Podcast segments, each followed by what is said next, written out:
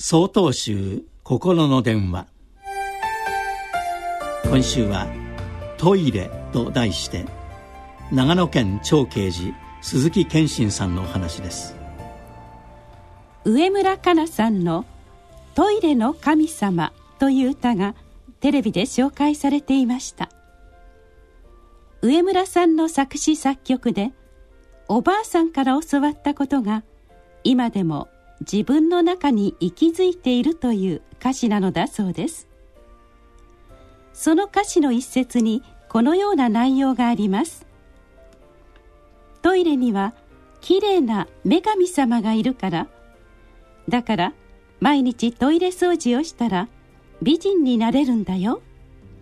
そうおばあちゃんに言われた私はトイレを毎日ピカピカに掃除し始めた。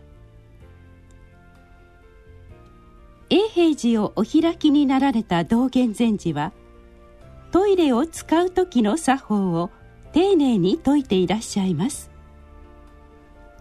禅の道場ではトイレのことを東に司と書いて通すと申しますがこの通すをきれいに使うことや掃除も大切な修行なのです。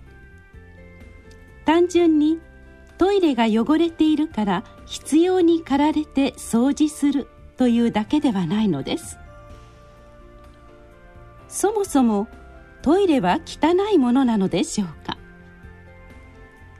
トイレは私たちが毎日用を足す場所ですから掃除をしなければ汚れていると感じます。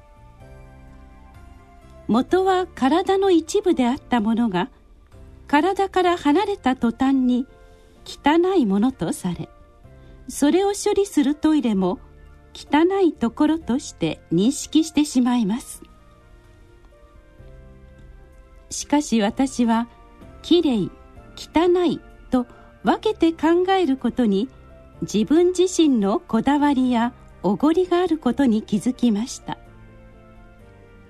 トイレを掃除することによっていつしかきれい汚いにこだわる自分自身のこだわりやおごりが拭い去られてゆく。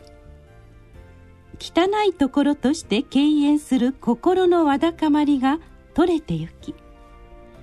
ただひたすらに掃除を行うことができるようになってゆく。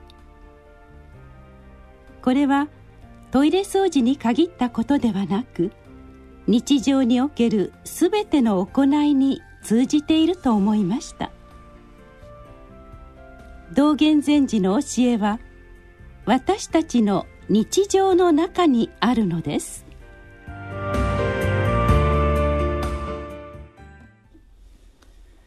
5月24日よりお話が変わります。